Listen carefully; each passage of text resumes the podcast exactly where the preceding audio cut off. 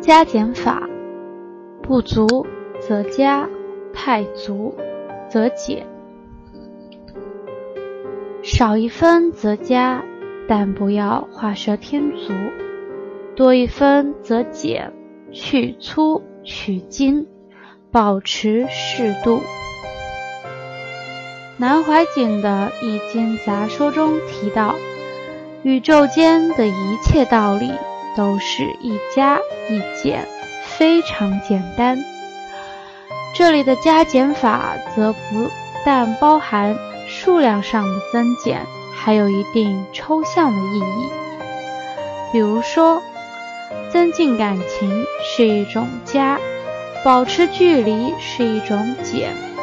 爱心要加，烦恼要减；好德行要加，坏习惯要减，等等。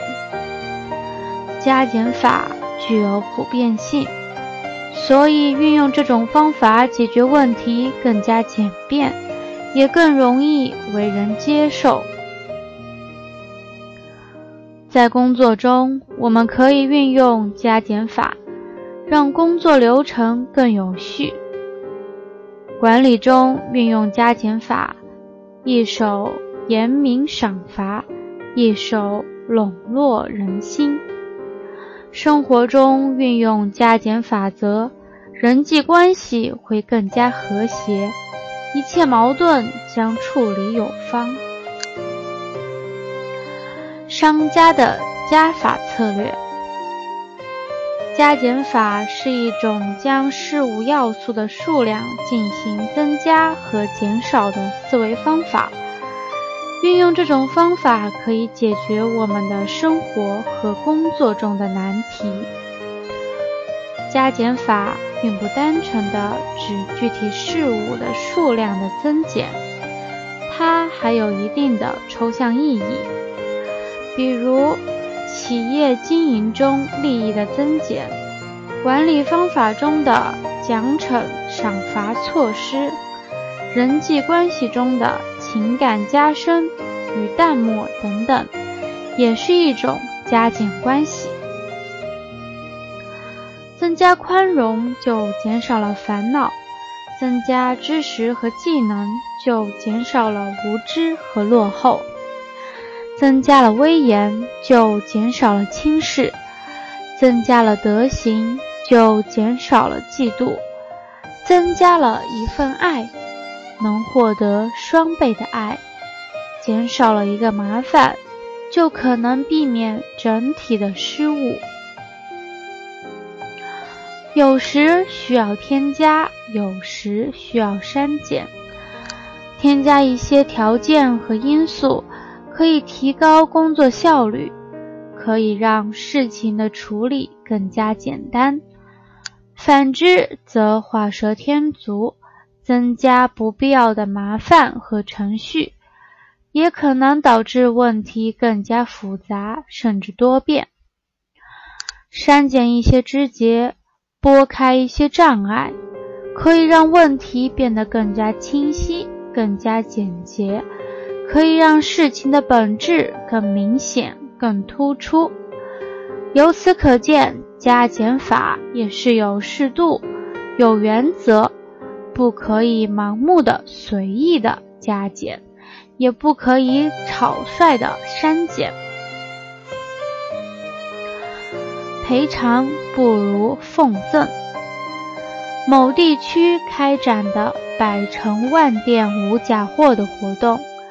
一位商场老板非常积极地参加这一活动，并且表示，如果有顾客在他的店内买到一件假货，将获得一万元的赔偿。希望以这种方式带动商店的生意。但是遗憾的是，此举并没有达到预期的效果。一位智者听了他的想法后，给他出了个主意，建议把赔偿改为奉赠。于是，一个广告牌在门店内张贴出来，凡在本店内买到假货的顾客将被奉赠一万元。顾客看到这一广告语，都忍不住进来看看。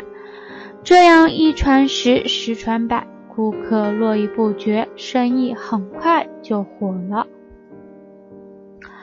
仅仅改了一个词，就获收获了巨大的收益，可见了解顾客心理是活活是做活生意的不可忽视的因素。没有什么是多余的。英国搞了一个搞笑商品说明书的评选会，有这么几个经典的说明入选。某药厂生产的安眠药，药瓶上写着：“服用此药会产生困意。”美国航空公司随班机供的花生米包装袋上写着：“请开袋食用。”一盒沙丁鱼罐头上写着：“本品原料选自奥尼克湾湖。”潮汐渔场出产的上等沙丁鱼。注意事项：内装鱼肉。一只吹风机的使用说明提醒消费者，请不要在睡眠时使用。几种品牌的圣诞彩灯上则都注明，只能在户外或者户内使用。相信每个中国人看完之后都会会心一笑。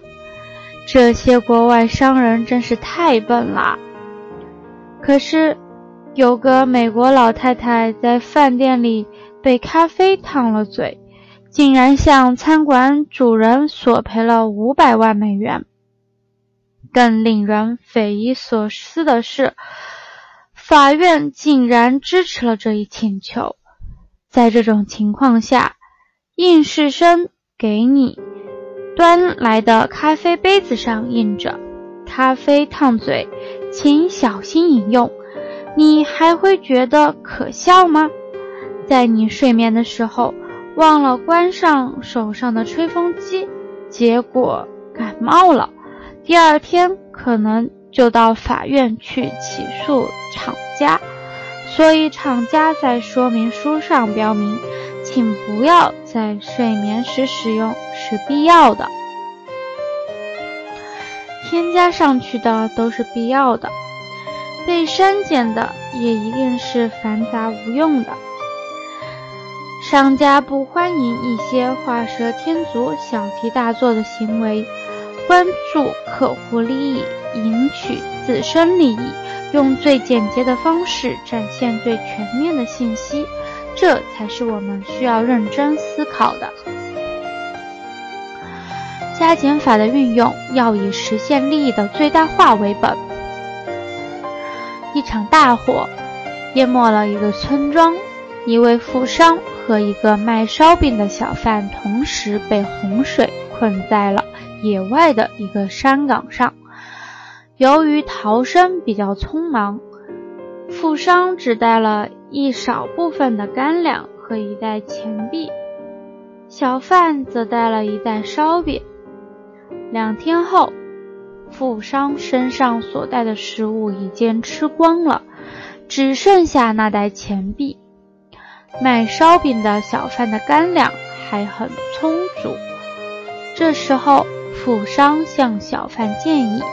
用一个钱币换小贩的一个烧饼，卖烧饼的小贩见赚钱的时机已经到了，就狮子大开口说：“若是在平时，我可以同意你的交易。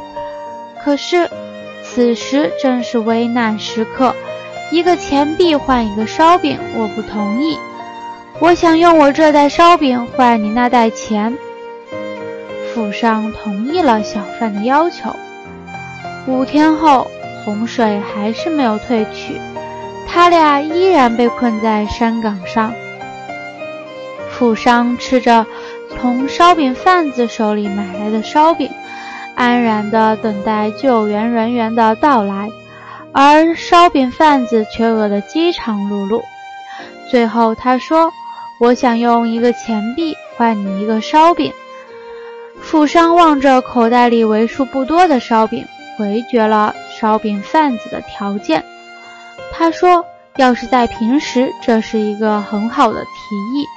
不过现在是生死关头，一个钱币换不了一个烧饼。五个好了，五个钱币换一个烧饼。”救援人员来了之后，那一袋烧饼全部吃光了，而那袋钱币又物归原主，重新回到了富商的手中。加减法的策略要在不同情景下选择使用，有时候仅用加减法还不能解决问题，只只有加减法并用。才能为自己赢取最大的利益。